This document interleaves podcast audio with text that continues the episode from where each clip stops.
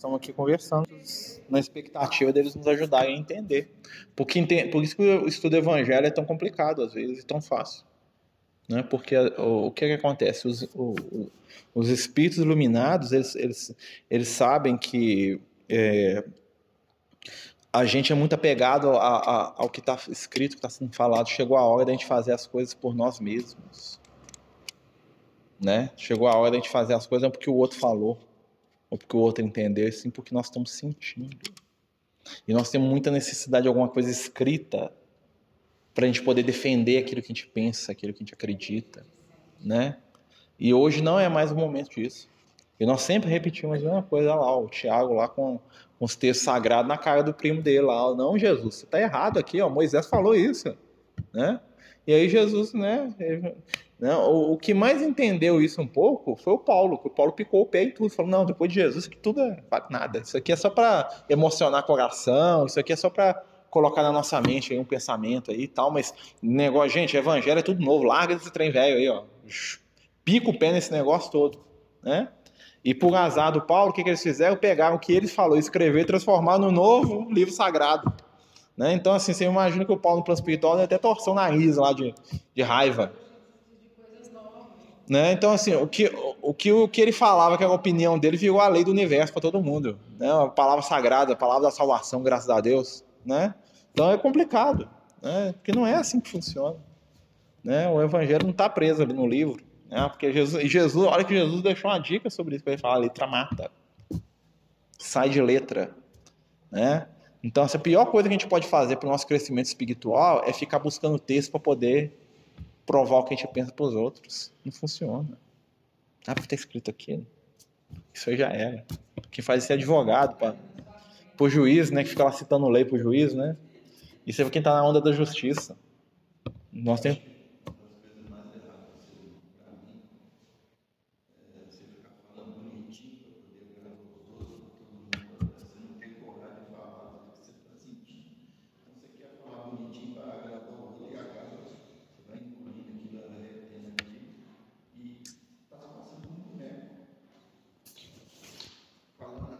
ser verdadeiro, né? É porque a gente aprendeu a ser falso na religião. Né? Porque a gente acha que para ser espiritualizado você tem que fazer carinha de santo e fazer amém para todo mundo. Postura de. Né? Você tem que ser speed de luz, né? Como é que é speed luz? Tem que falar, falar baixinho, né? Poxa, né? Você nunca. É mãozinha assim, né? Mãozinhas postas, né?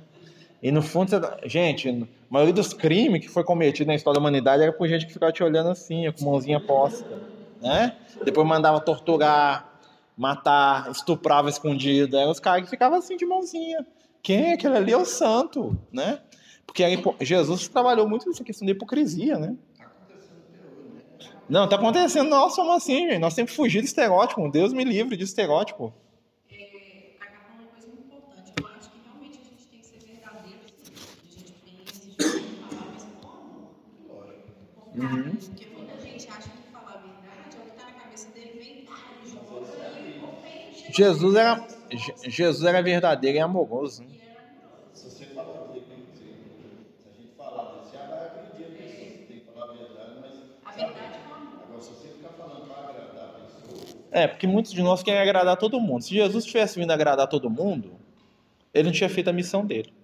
Porque na verdade ele desagradou muita gente. Tanto é que ele morreu por causa disso, né? Porque algumas pessoas detestavam ele. Você imagina, alguém detestava Jesus. Às vezes nós, né? Nós estamos aqui, né? Que a praga, né? Pensar se matar esse cara aí, né? Se eu pudesse, matava ele dez vezes, né? Então, assim, por quê? Porque tudo que é diferente incomoda. Ser diferente incomoda. Nós estamos vivendo isso hoje, né, gente?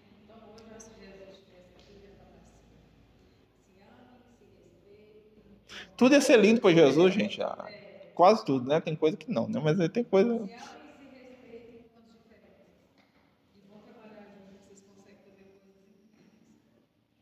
Que Jesus estava mais preocupado em atender, né? E entender. Para você atender, você tem que entender. Né? Senão você não faz pelo outro, você não doa. Né? Hã?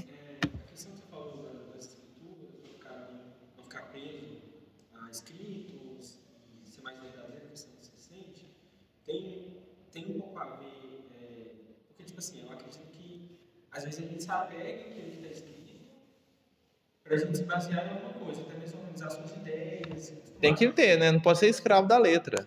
Tem que ter um limite. Né? O que os, os amigos espirituais falam é o seguinte, ó. O que está escrito, né? Outro dia a gente estava até conversando com a, a Marta, não está aqui hoje. Estava conversando com a Marta. Ela perguntou dos evangelhos apócrifos. Né? O, o que, que acontece? Os quatro evangelhos que nós temos, eles têm toda a informação que nós precisamos de Jesus para o nosso nível evolutivo atual. Jesus fez muito mais do que aquilo, né? E algumas coisas que estão ali não foram entendidas direito. Né? Você vai ver que a capacidade da gente entender o que Jesus fazia é meio limitada. Tanto é que o Kardec, lá no Evangelho segundo o Espiritismo, ele tem um capítulo todo que ele chama de moral estranha, que são as passagens do Evangelho que ele, Kardec, não entendia. Né? Parecia esquisito, Jesus falando que tem que abandonar o pai e a mãe, porque o Kardec estava levando a questão no ponto literal. Né? Então, o Kardec fala isso, ó, quando Jesus está, quando a gente vê um texto que, que é estranho, das duas, uma. Ou Jesus não falou aquilo, ou nós não entendemos o que, ele queria dizer com a situação, porque é questão de linguagem, tem toda uma questão em torno daquilo, né? O que acontece é o seguinte, quanto mais radical e mais atrasada espiritualmente a pessoa, mais presa a, a lei ela é, até por uma necessidade evolutiva. Vamos lembrar que a primeira revelação espiritual é a lei de Moisés. E a lei de Moisés, ela não está aqui para ser questionada nem para ser amada, ela está aqui para ser o quê? Aplicada. É uma questão de, é, é, é jurídico mesmo. O Moisés ele deixava lá tudo totalmente fechado. Quem fizesse isso ia acontecer isso. Pronto, acabou. Não tinha espaço para misericórdia. Isso para seres mais primitivos traz duas coisas. Primeiro, traz a disciplina que ajuda a evoluir, né? E segundo, traz segurança. Quando você tem uma lei fixa, você se sente seguro com aquilo. Por isso tem que ter o tal do ordenamento jurídico, né? O pessoal fala aí de é, Estado Democrático de Direito, não tem isso tudo? Né? Segurança jurídica. Por quê? Porque aí quer dizer que a sociedade tem, tá, tem uma justiça que funciona ali. É a base de tudo. Né? Isso funciona e isso é para espírito primitivo, ainda preso aos seus instintos. Porque a lei existe para controlar e dar limite aos nossos instintos. A lei é o freio do cavalo. Né? E aí o que acontece? Quando Jesus veio na terra, ele trouxe o amor. O amor não é mais lei. Quem está na lei do amor, ó, quem está no amor, pulou fora da lei. O Paulo de Tarso foi um dos discípulos de Jesus que trabalhou isso da maneira mais profunda. Ele falou assim: ó, você não precisa mais de lei de Moisés, porque agora Jesus te libertou pelo amor. Então você está na. Ele chamava de graça tá? Graça quer dizer assim, presente. Ou seja, você não tem mais débito, você não tem mais dever. Você não tem mais dever, você não tem mais obrigação espiritual. Você tem presente. Olha só a diferença de raciocínio. Né? Então hoje nós vivemos numa época que nós poderíamos, poderíamos, porque a gente não vive ainda, né? já está vivendo debaixo da lei do amor. E a lei do amor não tem regra. A lei do amor, ela não tem horário para começar, ela não tem horário para terminar. A lei do amor não tem livro proibido. Você não deve ler isso aqui, você não deve estudar aquilo lá. Nossa, é complicado, hein? Todo mundo que age assim está fora da lei do amor. Lembra? Quando os discípulos de Jesus viravam e falavam assim, ó, tem um companheiro ali, ó, que está falando do Senhor, mas ele não anda com a gente, vamos lá proibir ele. Jesus vira para eles e fala assim, ó, não proíbam, porque não tem ninguém que fale de mim que não veio do mesmo lugar que eu vim. Ou seja, o que, que eles falaram? O que, que, que, que eles queriam dizer? Ó, tem alguém que não está seguindo as suas regras, mestre. Ele não faz parte do nosso grupo e ele está lá falando de você. Nós temos que ir lá proibir esse cara. Não é isso que a gente pensa? Limitar quem não pensa de. Né? O que, que Jesus fala? Não deixa ele. Está entendendo como é que a coisa é complexa? Né? Então, assim, nós deveríamos estar vivendo essa lei do amor, mas nós, dentro da estrutura religiosa que nós vivemos hoje, nós ainda vivemos muito mais na lei de Moisés, no justo. Né? O justo é bom para espírito primitivo. Tanto é que todo espírito iluminado que vem na Terra, a primeira coisa que ele faz é picar o pé na, na justiça. A justiça não, não, não é necessária para a gente evoluir. Deus não é justiça, Deus é amor. O Deus de justiça é o Deus do Antigo Testamento. O Deus que Jesus pregava é o Deus que é amor. E não existe conexão entre a justiça é só o passo anterior para o amor. Tá? A justiça não é eterna. Então quem fica buscando justiça divina está buscando no fundo, no fundo, é vingança. Porque a justiça divina é o que? Lei de causa e efeito. E essa lei já existe. E essa lei ela é feita para poder o quê? Ajudar o espírito iniciante no processo evolutivo. Causa e efeito é para espírito iniciante. Para nós. Mas nós já podíamos sair disso. Aí ainda vem a doutrina espírita, que é o, é o outro passo depois disso. Né? Que é a razão. Já, já tá além da lei do amor, já está depois do amor. Quando você conquista o amor, aí você vem a razão, você vai entender as coisas. Você vai ter um entendimento, vai saber por quê. Que é o que Jesus fazia. Quando Jesus perguntava para Pedro, né? Porque Jesus foi lá e perdoou a mulher adúltera, aos olhos do Pedro e do João Evangelista, olha que o João era evoluído, mas ele estava encarnado. Lembra da Maria? O João também estava encarnado. Aos olhos do João Evangelista do Pedro, Jesus estava descumprindo a lei. Porque ele foi lá e passou a mão na cabeça da mulher adúltera. Porque eles só conseguiam ver a coisa dentro do preto e branco. Aí Jesus fala para ele assim, ó, ela é doente do amor, nós temos que dar amor para ela. E ainda aí depois ele dá o outro passo, assim, Pedro, João, vocês não podem julgar ela, porque vocês não sabem a razão. Vocês não sabem pelo que ela passou até chegar aqui. Eu sei. Entendeu? Tem um amor e a razão que explica o, o amor. Então Jesus ele podia lá interferir lá na, na companhia e falar assim, ó, seus pecados estão perdoados. Porque ele, ele entendia o que estava acontecendo com ela, ele a amava e ele sabia. Nós queremos lei de Moisés, né? Moisés mandou pegar pedra. Jesus falou: é, Moisés mandou, mas ele, está- ele é espírito atrasado, né? Moisés é pra vocês, meu filho. Né? Quem pega em pedra, leva pedra. Pode estar que o diga, né? Meteu pedra lá no Estevão, lá, né? Mesmo que fosse moralmente, né? Ele foi lá, ó, das viagens dele, tomou pedra na cabeça, quase morreu lá, ficou, ficou um mês lá dentro da, barraca, lá passando calor, lá, suando frio, lá, os- o povo lá morre, morre, não morre, morre, não morre, morre, não morre, né? Cheio de cicatriz de pedrada no corpo afora lá, aprendeu a lição aí, ó, né? Então quem vive na justiça vai ter justiça. né? Então, essa, isso, é o, isso é o grande, a pedra de toque do nosso momento evolutivo. Nós estamos num momento que o que, que vai acontecer? Religião vai morrer. O amor vai viver. Nós vamos ser cristãos, mas nós não precisamos de rótulo. Ah, mas que a doutrina espírita, doutrina espírita é maravilhosa. Né? Espiritualmente falando, a doutrina espírita tem um monte de coisa boa. Mas nós ainda não estamos introjetando a doutrina espírita de maneira adequada, não. Né? Precisamos, né? tem que ter um espaço, tem que ter uma casa, né? Tem que ter. Onde que a gente vai dar a cesta básica, onde que a gente vai né, estudar? No meio da rua é difícil, né? Né? Até para guardar os alimentos no meio da rua fica complicado, né? então tem que ter espaço. Né? Mas a gente tem que lembrar, ó, a casa espírita são as pessoas. Isso aqui, ó, muito bom, mas é feito para acabar, tá? Isso aqui não dura 100 anos, não. Tá? Isso aqui em 100 anos vai virar um, um entulhozinho bem chato de carregar aí, ó. Lindo, ah, comprei. É Entulho, vai ser entulho. Feito para acabar, né? Nós não. Nós vamos lá pro cemitério, mas o espírito, ó, né?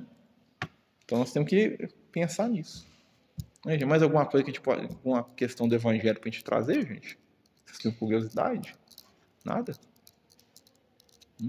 Algum texto que ficou lá? A Marta que falasse do Apocalipse, né? A Marta. é- Nós ficamos aqui seis meses estudando Apocalipse e a Marta pediu para falar do Apocalipse.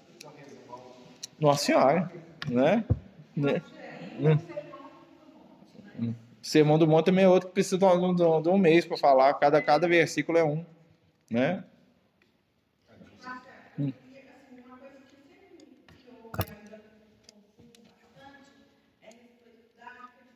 Nossa, é uma arca de Noé. É.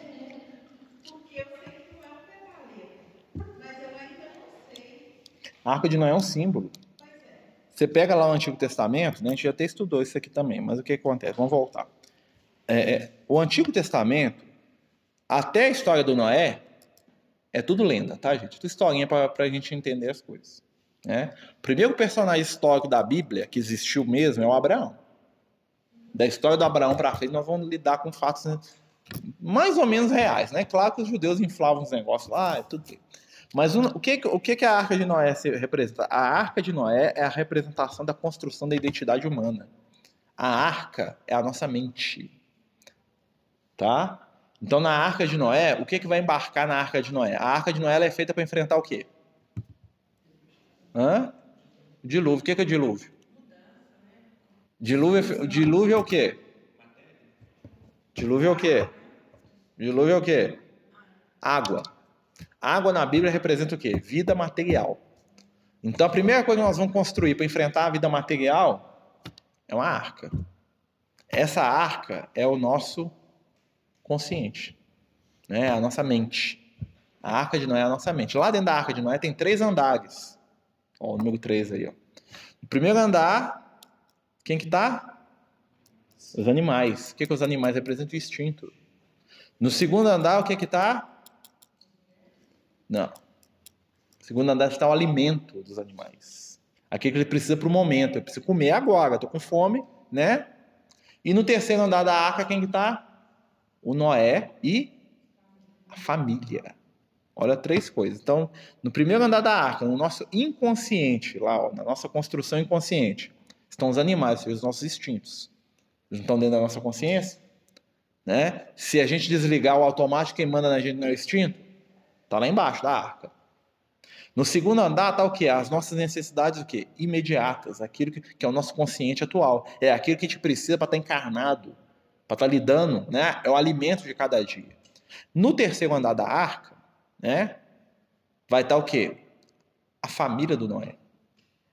Né? O, o, o Kardec fala que o, que o momento evolutivo, na verdade, o Kardec não, os espíritos falam o Kardec, né? que nós saímos do reino animal e nós saímos do. que O que fez a gente entrar para o reino de prova e expiação, para o mundo de prova e expiação, para o reino humano, sair do mundo primitivo, né? Foi quando nós começamos a guardar a história e quando apareceu na humanidade um negócio chamado família. A família nos diferenciou dos animais. Tanto é que os animais caminham para agregar em família, né? Quanto mais evoluído o animal, maior senso de família, de grupo, de, eles têm. E aí o que acontece? A família são os impulsos do quê? superiores. E aí você vai ver o seguinte: lá quando a, o Noé está. A arca, né? Ela vai aquecer a nossa estrutura para a gente poder reencarnar. A gente entrou na matéria, a gente entrou na água, né? E a gente vai ficar 40 dias e 40 noites, no número 40 na Bíblia é o símbolo da mudança. Você reencarna para quê? Para mudar, para se aprimorar, para melhorar. Então a arca é a ferramenta evolutiva. Lá na base da sua ferramenta evolutiva os seus instintos seu inconsciente, tá? Depois estão o quê? O seu consciente, aquilo que você precisa para o momento, as ferramentas que você tem para lidar com o dia a dia.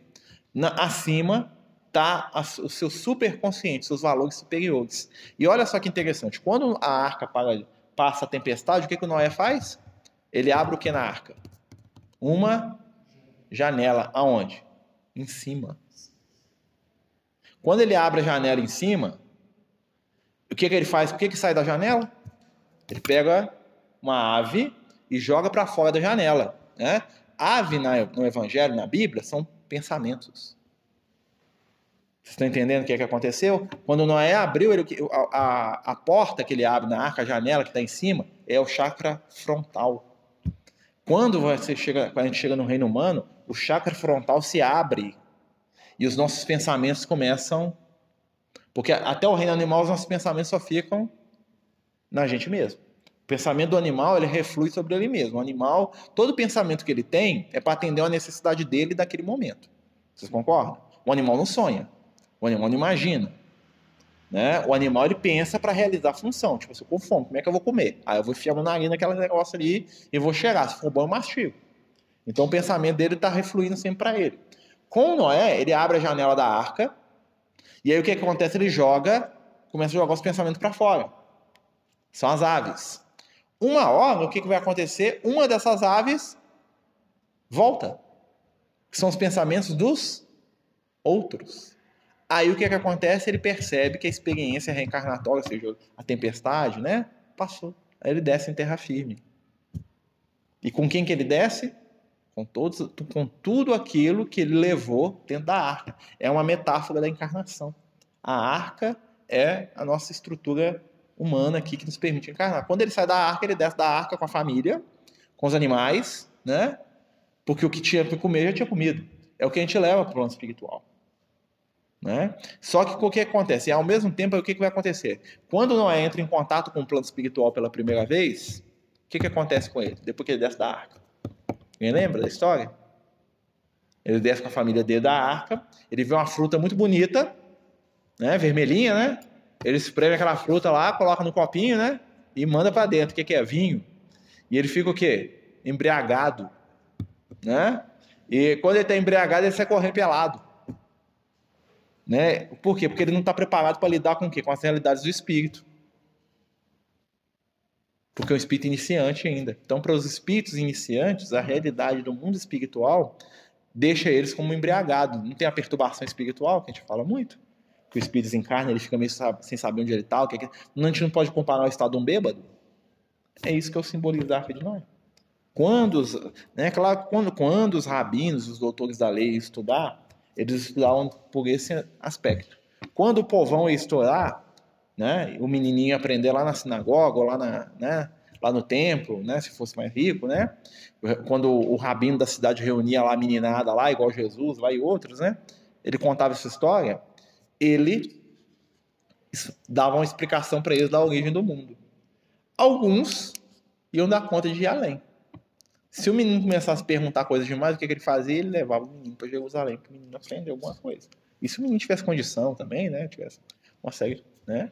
Ou então aí ele ia, ia crescer. Aí o que, que ia acontecer? Ele ia ser levado para um mestre.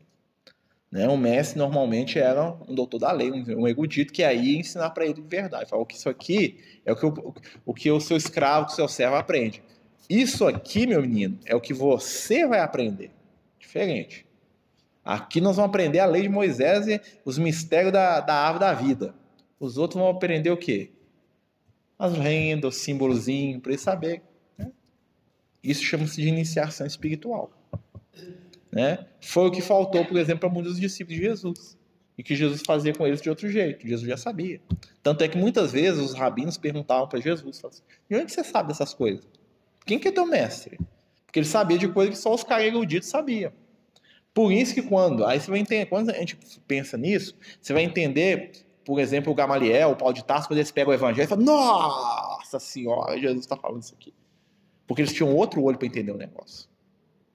Então, quando um sábio, um sábio de verdade, que tinha realmente interesse em aprender com Jesus, ia lá conversar com ele, o cara era dali pro céu, o céu é o limite, porque o cara pegava os conceitos, pegava as referências que ele já sabia, né? Foi o que aconteceu com o Paulo de Tarso.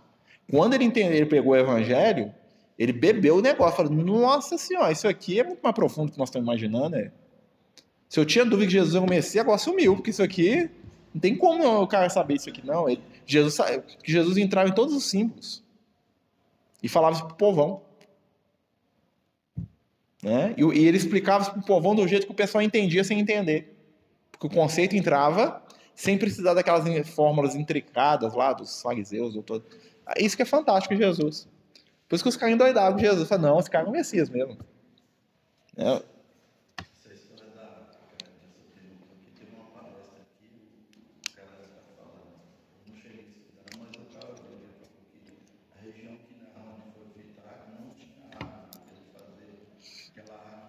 É, a arca de Noé é para fazer a arca. Não, não tem nem jeito. O Noé vivia 500 anos ele ia devastar o metade do Oriente Médio lá, porque ele vivia na região desértica, semidesértica. A arca, para fazer a, a, o tamanho da arca, era o tamanho de um, de um transatlântico, mais ou menos de um super petroleiro. O tamanho da arca era muito grande, né? E para ele poder arrumar madeira sozinho com as ferramentas que ele tinha na época, ele ia ter que, ele ia ter que devastar metade da África né, daquela região lá, né, porque lá não tinha planta.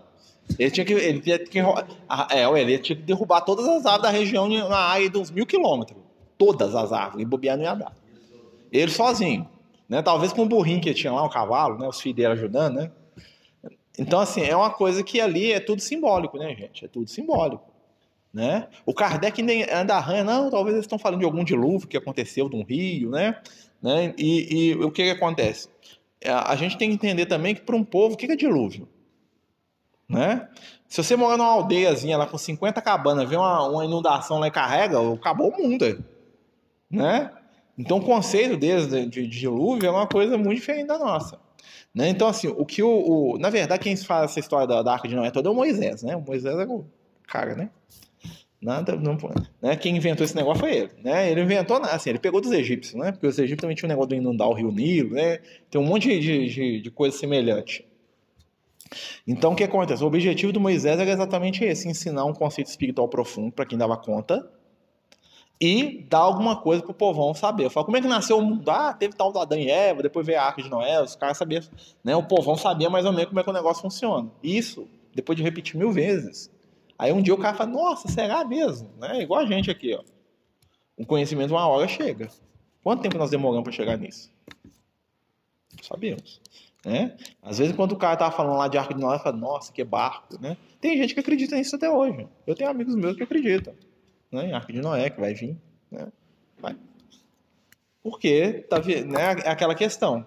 Quanto mais materializado é o conhecimento, mais primitivo é o espírito. É questão de é momento espiritual do ser. Não adianta. Não adianta você dar para a pessoa aquilo que ela não está pronta para absorver mentalmente. Né? Mas é isso. Basicamente, a Arca de Noé é só estudo.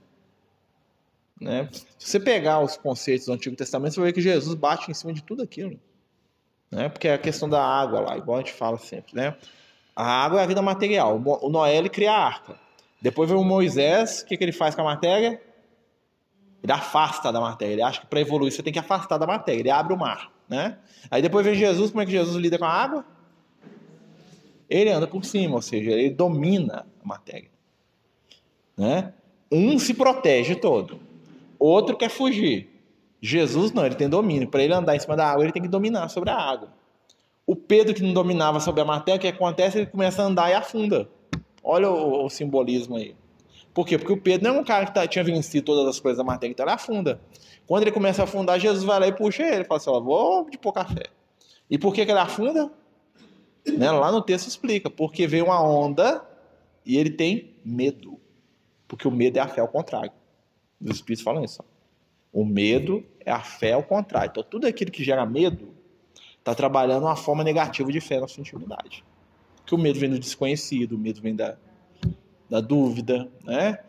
Você tem medo porque você está duvidando de alguma coisa. Será que é? Será que não dá? O medo é a fé, ao contrário. Eu lembro que o Espírito falou isso na Evangelista, bobear ia pular dentro da água igual ia, ia andar lá. Então, o João Veneza nem quis ir. Não vai saber, né? Você fala, não, isso aí é fácil. Né? Mas é o Pedro, né? O Pedro é nós, né? O Pedro, cada porta simboliza. O Pedro simboliza a gente, né? É claro que é, ué. Nós temos medo das coisas da vida material até hoje. Também andar na água é uma coisa. Uma, gente, uma coisa é você pescar, outra coisa. Os judeus eles tinham muito medo do, do, de água. Inclusive os pescadores, eles tinham, por exemplo, os judeus eles não faziam navio de grande porte, eles não iam para o centro do lago. Normalmente eles pescavam na região ribeirinha, ou seja, né, em torno do lago. Eles tinham, eles tinham muito, eles, eram, eles tinham muita superstição com água. Então eles tinham muito medo para eles atravessarem o lago. É uma coisa assim complicadíssima. Jesus convenceu eles a atravessar porque Jesus mandou mesmo. Eu falei, vai que eu tô falando para você. Aí eles foram lá, tá, ó.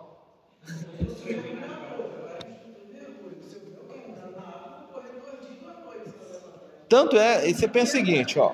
Você vê que eles, eles não eram familiarizados com, com aberto. Tanto é que quando tem a tempestade também, eles ficam tudo doido. Né? Por quê? Porque eles eram um povo que eles tinham dificuldade de lidar com, com aquilo que era desconhecido. Eles tinham muito medo de demônio, de espírito, dessas coisas. Então, para eles, teve uma tempestade. Então, os das trevas aí, ó. Né? Tanto é, gente, tanto é que quando Jesus vem andando em direção a eles, eles acham que é um fantasma. Né? Eles amedrontam, eles começam a gritar dentro do barco, fala, sai daqui, né? Jesus fala, não, tem medo, não sou eu. Jesus tem que falar. É, tipo assim, prova. Se. Tanto é que o Pedro falou, prova, se for medo, deixa eu ir aí. Né? Por quê? Porque eles estavam com medo, eles estavam amedrontados com a situação. E o Pedro até começa a andar, né? Isso tudo. Claro que tem, tem ali uma parte real e tem a parte espiritual, né? Então, quando ele está andando na água, que está acontecendo? Ele está tentando dominar sobre as questões materiais. Mas aí vem a onda, que são as dificuldades. A primeira dificuldade que ele vem, o que, que acontece? Ele, come, ele tem medo e começa a afundar. É o teste dos nossos valores espirituais. Na nossa caminhada espiritual, o que, que acontece? Nós recebemos o conhecimento da espiritualidade, E aí nós começamos a andar sobre as águas, a gente começa a ver a vida material de uma maneira diversa. Só que quando vem os problemas da matéria, o que acontece? Aí nós somos testados. Né? E muita gente afunda. Mas que bom que Jesus puxa ele. Né? Jesus está lá, vem cá, meu filho. Né? Mas isso, isso é um exemplo também. Mesmo se a gente afundar, a espiritualidade ajuda. Né? E a gente afunda várias vezes. Né? O Pedro andou só uma, nós andamos todo dia lá. E afundamos todo dia. Né? Marcelo, só voltando um pouquinho à questão do Paulo. Hum. Então, é, o encantamento todo que ele teve com Jesus, assim, é porque ele, é, quando ele começou a estudar o Evangelho, é o que eu entendi, tá? Ele começou a estu- ver o Evangelho, então ele começou a fazer as conexões com o que ele já sabia, então. É isso. Sim. E aí foi isso que, tipo assim, não, então, Não, é, o Paulo tem primeiro, o Paulo tem uma experiência transcendental com Jesus, ele viu Jesus na frente dele. Aí já, né? Jesus apareceu lá na frente do cara e falou assim: "Meu filho, tô aqui, eu existo". Basicamente foi isso que Jesus fez, né? Quando o Paulo viu aquilo, o que que aconteceu? Jesus convenceu ele pela vibração, tipo assim: "Nó, esse cara é o Messias. Se eu não tô maluco, esse cara é o Messias". E o Paulo era muito arrogante para pensar que ele tava maluco. Tá? Apesar que muita gente pensou, né? Tanto é que na época que o Paulo estava encarnado, né? é, poucas pessoas realmente acreditavam que ele tinha vi- visto Jesus, tá? Quem acreditava mesmo no Paulo era o João Evangelista, o Pedro e Maria, né? O Lucas, o pessoal, ah, esse cara alucinou no deserto lá, né? Tava com consciência culpada, né? Mas ele mesmo, como ele, era, ele tinha uma arrogância muito grande, falou assim, não, eu vi existe. Né? Porque ele, ele, pra- ele era autorreferente, né? E aí o que acontece? Quando ele chegou e pegou os textos que o Ananias tinha e começou a ler os, os conceitos de Jesus, porque ele nunca tinha feito isso, né? Porque ele nunca parou para fazer isso. Ele foi lá na casa do caminho, mas ele nunca teve interesse em saber, né? Ele foi lá para poder tripudiar dos caras. Quando ele pegou os conceitos do Cristo, começou a estudar, ler, aí ele fez essa conexão. Ele falou: Nossa, isso aqui bate. Que foi uma coisa que aumentou mais ainda quando ele foi visitar o Gamaliel, e o Gamaliel tinha um evangelho completo, que é bem diferente do que nós temos, tá? O evangelho de Mateus que ele tinha é bem diferente do que nós temos hoje, tá? É um proto-proto-evangelho. E aí o que acontece? Ele pegou o Gamaliel, deu um evangelho para ele, que ele ficou vários dias na casa do irmão do Gamaliel, né? Não conta no livro, né? No livro fala que ele ficou lá, depois foi. Mas assim, dá a entender que ele ficou vários dias. O que é que acontece? Esses dias que ele ficou lá, ele leu o evangelho inteiro, e ele o Gamaliel, que eram dois doutores da lei, o Gamaliel era mestre dele, o Gamaliel falava, ó, vê isso aqui, olha isso aqui. Presta atenção no que ele fala aqui sobre isso. Então os dois, vamos dizer assim, os dois endoidaram, falaram, nossa senhora. O Gamaliel já tinha pegado tudo, porque o Gamaliel já ficou lá, ó. Enquanto o Paulo estava batendo cabeça, né, o Gamaliel já tinha feito três evangelhos para ele, que ele tinha lido e copiado, aquele negócio lá, ó. Né? Como um mestre que ele era, ele pegou tudo. Quando Paulo chegou, Paulo tinha pegado a superfície do negócio. O Gamaliel falou, meu filho, isso aqui é muito mais profundo, você imagina. Senta aqui. E eles ficaram uma semana lá desenvolvendo o, raciocínio do negócio. Quando Paulo vai escrever as cartas dele, que ele vai colocar lá o que os evangelhos falar, os cartões, a visão teológica do Paulo, é exatamente em cima do que ele estudou com Gamaliel. Apesar de que deturpou, muita coisa perdeu, tem questão de tradução, né? Mas assim, assim você vai ver, por isso que o Paulo era tão empolgado com Jesus. Porque Jesus convenceu ele em dois níveis: no nível emocional e no nível racional. Ele entendeu o evangelho e ele sentiu o evangelho. Isso aí impactou, né? Muito. Com um espírito igual a ele precisava de ter, né? O João Evangelista, não, Jesus olhasse para ele, eu te entendi, mestre, sei tudo, é isso mesmo. Você concorda com o Senhor? O João Evangelista era assim. Os outros eram apaixonados por Jesus. Os apóstolos, todas as pessoas que ficavam com Jesus eram apaixonados por ele. Então Jesus falava assim, pula daqui, os caras pulavam. Não questionava muito, não. Né? O Paulo, ele, ele entrou nessa onda, tanto é que ele pregava né, a, a figura de Jesus, né, ele apaixonou por Jesus também, e ele entendeu a profundidade do negócio. Aí, aí deitou e rolou, velho. Aí depois ele encontrou uns amigos que também gostavam disso. Ele pegou lá o Silas, que era um estudioso grego, teve outro lá, o Apolo, que é um rapazinho lá da Grécia lá. Que é, o Apolo é um, um, um, companheiro muito interessante, que o Apolo ele conseguiu um exemplar do evangelho lá na Grécia, em Corinto, antes dos apóstolos chegarem lá. Alguém levou, né? Muita gente fala que sabe aquele evangelho que foi roubado lá, que os ladrões roubaram? Né? Lembra, tem lá no Paulo Estevam, que o Paulo tá ele, o Barnabé, e, o, e eles assaltam ele levam o evangelho. O Paulo fala, eu tenho um tesouro aqui. Muita gente fala que esse, esse evangelho rodou, chegou lá na Grécia e eles venderam esse evangelho como não fosse nada, porque eles achavam que era um mapa do tesouro, né? E esse mapa do tesouro chegou num rapazinho chamado Apolo, como quem não quer nada, o cara leu sozinho e endoidou com o negócio. Nossa, que é a verdade do universo. Começou a pregar para todo mundo, sozinho, sem nem ter conhecido Jesus, nem os apóstolos, nem ninguém.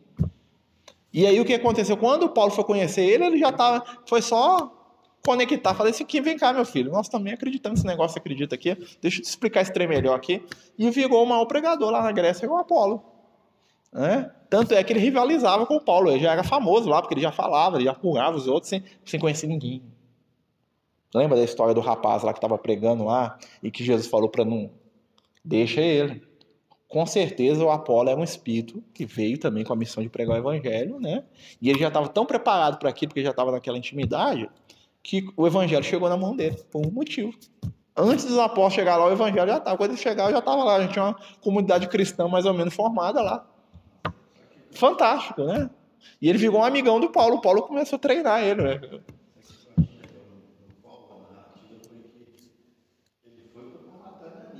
Foi. Aí viu Jesus, é, tem questionar Jesus. Não, Jesus apareceu para ele, gente. Se Jesus aparecer para mim aqui, eu não questiono também, não. Você vai questionar. E Jesus fala para ele: é, duro é para ti recalcitrar. Assim, isso quer dizer o seguinte: pode dar murro, não pode fraco, meu filho. Você quer entrar pelo reino do céu na bada porrada, não funciona assim mais não. Né? Isso é lei de Moisés, né? Mas o Paulo estava lá, vinculado por Israel, aquela coisa toda, né? Mas é isso. Mais alguma coisa, gente? Nós temos cinco minutos.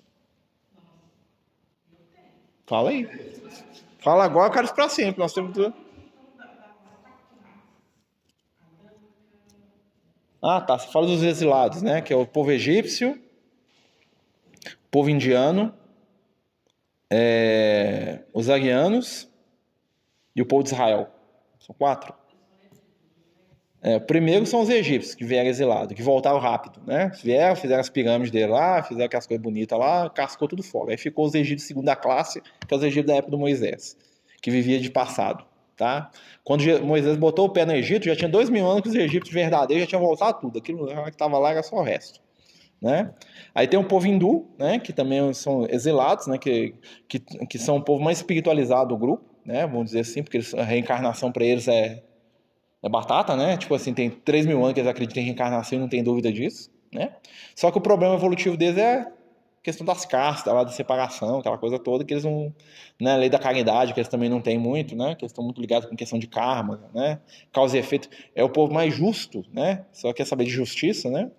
O terceiro povo é o povo mais difícil, que é os arianos. Quem que é os arianos? Os arianos é aqueles que vieram e não acreditavam em Deus, não queriam nada. Tanto é que eles vieram, eles vieram junto com os hindus, né? Os águias. E aí eles, eles largaram os hindus, que era muito religioso, quer saber de Deus, não. E foi para a Europa, norte da Europa, lá deu origem lá os, os nórdicos, deu origem lá os alemães, aquele pessoal lá, que era o povo mais difícil. Por quê? Porque eles não acreditavam em Deus. O Deus deles eram eles mesmos, eles não queriam saber de Deus, não. Deus mandou a gente para cá, para esse inferno aqui, Deus que se lasque para lá também. Raciocínio do Zaguinho. Né? Tanto é que a visão do, dos arianos até hoje, né, sobre Deus, é uma visão utilitarista. Né? Se, você conversa com um norte-americano, com um alemão, né, com, alemão é até difícil achar gente que é religiosa até hoje, né? É, Para o norte-americano, o espiritual deles é material.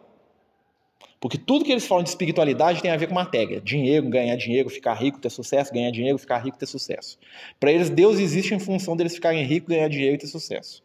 Né? Eles são extremamente secos quando é qualquer coisa, questão transcendente da vida. Né? A religião deles é materialista por causa disso. E o quarto povo é o mais difícil, né? que é o povo de Israel, os hebreus, que é o que não convive com ninguém. Né? Eles acreditam em Deus, mas o Deus deles. Eles acreditam em nação, mas a nação deles. Eles acreditam em fraternidade, mas fraternidade só entre eles. Né? O povo de Israel que é o povo mais rebelde, né? porque é o povo que não sabe conviver. Ou ele domina ou ele é dominado. É a grande história do povo de Israel, a triste história do povo de Israel, porque nós aqui do Brasil estamos mais ligados com eles. Né? né? É, o, tem uns amigos espirituais que falam que a maioria de nós espíritas somos de ascendência judaica. Nós éramos judeus na época de Jesus. É, e aí o que que acontece? Eles falam assim, qual que é o grande problema do povo de Israel? O povo de Israel ele não consegue misturar e conviver com os outros. Então você vê lá, estava no Egito, eles, né? É um massacrado. Aí eles vão lá para a terra prometida, a primeira coisa que eles fazem é passar a espada nos vizinhos tudo, tomar a terra dos outros. Aí veio o Império Romano, invadiu, né? Destruiu tudo, porque eles eram rebeldes, revoltados contra o Império. Enquanto todo mundo ficava na boa com o Império Romano, eles viviam revoltando, até o ponto que os romanos encheram a paciência, né? Aí ficaram espalhados pelo mundo, né? Todo lugar que eles iam, eles levavam na cara, né? Eles, ficavam, eles, eles ganhavam dinheiro e levavam na cara. Ganhavam dinheiro e levavam. Na Alemanha, né? Foram perseguidos lá pelo nazismo, massacrado, né? O mundo inteiro ficou com dó deles, né? A ponto que eles falaram, não, vamos devolver a terra deles para eles, né? Vamos devolver. Eles devolveram, tinha gente já morando lá. O que, que eles chegavam lá na, na, na Palestina e fizeram? Massacraram os palestinos, né? A tal ponto que os vizinhos deles usaram, reuniram todo mundo para fazer guerra contra eles, eles foram lá guerrear e ainda ganhar de todo mundo. Né? Ou seja, eles não conseguem conviver. O grande aprendizado espiritual do povo de Israel, com tantas coisas boas, né? Eu, vejo, eu conheço os espíritos ligados povo de Israel, né? Quando eu falo do povo de Israel, eu choro. O Liel chora quando eu falo do povo de Israel. Eu falo, minha, minha gente, né? Jesus disse que teve uma reunião do plano espiritual uns... Ah, deve ter uns 30 anos atrás, aí, quando eles criaram o Estado de Israel, que reuniu lá Abraão, Isaac, Jacó, foi todo mundo atrás de Jesus, que Jesus tinha falado, isso aqui vai acabar. Isso aqui, eles têm, Jerusalém tem que acabar. Vai fim disso aqui, ó. Desmanchar esse negócio todo. E aí eles foram lá, o Moisés, aquele povo todo, lá chorou no pé de Jesus. Não, mestre, deixa lá, porque é o seu povo. Jesus falou, o povo é o mundo. Vocês ainda estão presos nisso aí, sai disso, meus filhos. Não que nós vamos ajudar, que nós vamos fazer isso, que nós temos que modificar e tal, né? E o que, que aconteceu? Jesus, por causa deles, choraram lá no pé de Jesus e falaram, não, eu vou dar um tempo a eles aqui, ó. Aí eles têm até o final do século XXI para resolver o problema desse. Não vai, vai misturar com tudo, vai acabar. A cultura de vocês vai acabar. Porque vocês não sabem conviver. Né? Então estão lá trabalhando. Diz que reencarnou há pouco tempo lá. O Estevão reencarnou lá, aqueles espíritos lá. O guia espiritual de Israel é Moisés. João Batista. São, são um povo muito bom. Os judeus têm grandes conquistas no campo do sentimento. A dificuldade deles é conviver com a diferença. Por isso, por isso que eles estão sempre. Por que eles estão sempre procurando a terra prometida? Eles estão sempre procurando a terra prometida, porque a terra prometida que eles estão procurando não existe. Né? É, a terra prometida deles tem outros mundos. Eles queriam tanto voltar para a casa deles que eles nunca encontraram a casa aqui. Enquanto os outros deram conta de fazer aqui a casa deles, eles nunca conseguiram. Eles sempre se sentiram peregrinos em terra estrangeira. Né? Mas eles têm grandes conquistas, tanto é que eles são o povo que, tão, que tem a maior visão. Né? A, a, visão que nós temos da divindade veio do povo de Israel, o Deus único, né? Apesar que eles pegaram do Egito, mas tudo bem, mas assim, né? foi o lugar que estava mais preparado no mundo para receber Jesus, com todas as dificuldades que eles tinham. Né? Então, assim, eu falo para vocês, os Speed Luta eu conheço, como eu falei. Speed Luta chora por causa do povo de Israel. Eu falo, nosso povo lá, meu filho. Eu falo, não. Eu, entendeu? Eu gosto também demais. Eu acho que se eu fosse Israel, eu ia chorar lá, ia bater a peça no muro da alimentação lá. Eu, entendeu? Eu gosto daquele negócio também, né? Mas é um povo difícil. Muito difícil, muito complicado, né? E a gente às vezes nem ajuda, que você vê o seguinte, você vê que as religiões, por exemplo, os evangelhos, têm uma idolatria com Israel que é prejudicial para eles, né? Eles reforçam o que tem de negativo, que é aquela questão do povo escolhido. Isso aí tem que, isso aí tem que acabar, gente. Jesus falou: Eu vim para vocês, vocês não quiseram, agora eu vou para os outros. Né? É como se Jesus falasse: assim, Vocês não quiserem, eu não vou para lá. E eles ficavam para Jesus: Também não quero, fica para lá também. Jesus falou: Beleza, não preciso de vocês não. Né? Mas é. Quem sabe o amor que, que, os, que o pessoal tinha para Israel, lê lá a carta Epístola aos Hebreus, né? O que Paulo escreve lá para os meus irmãos de raça né? Porque o Paulo é o Jacó, né? Então, o negócio lá é né? chorar. E... Mas é isso. Tá bom? Semana que vem nós continuamos. Semana que vem nós, nós vamos ter outro estudo para nós continuar falando, viajando aqui junto, antes de viagem maionese. A gente fazendo essa prece para terminar, né? Nós temos três minutos. Senhor Jesus, amigo e mestre, companheiros espirituais, agradecemos neste momento as tuas bênçãos, a tua luz. Te pedimos que possa acompanhar os nossos corações e mentes nas estradas da vida, do aprendizado e do bem. Fica-se conosco, Senhor, iluminando a nossa mente, a nossa vida, e nos oferta o que há de melhor para que possamos aprender, amar e trabalhar. Abençoa, Senhor, a todos aqueles que aqui estão e aos companheiros que, por um motivo ou outro, não puderam vir nesta noite. Que possamos estar reunidos na próxima semana, em Teu nome, nas Tuas vibrações. Que assim seja. Então, amigos, é isso. Nós vamos comer o biscoito do Cacá.